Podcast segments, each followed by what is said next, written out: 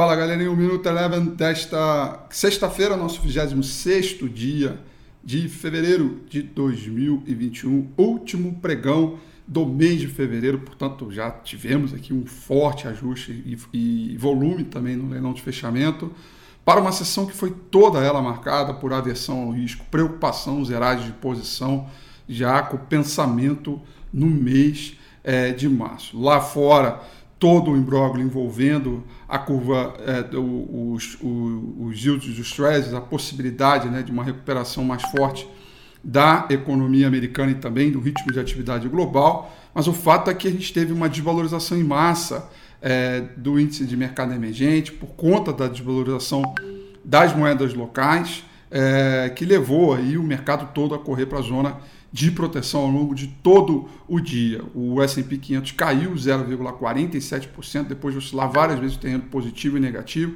Índice em mercados emergentes caiu 1,34% e o petróleo também, forte queda aí, queda de 1,12%. Por aqui, dólar em alta, alta expressiva, chegou a subir mais de 2%, mas fechou em alta de 1,29%, depois de duas atuações do Banco Central ao longo da sessão de hoje com uma, um câmbio bastante pressionado. É, e boa parte também refletindo as curvas de juros. Os investidores, através das curvas de juros, já colocaram as suas apostas que a próxima reunião do Copom vai subir meio ponto percentual, que também acaba desajustando o mercado à vista, ou melhor dizendo, né, trazendo um ajuste para o mercado à vista, por isso queda para o índice Bovespa de 1,98%, fechando na região dos 110 mil pontos.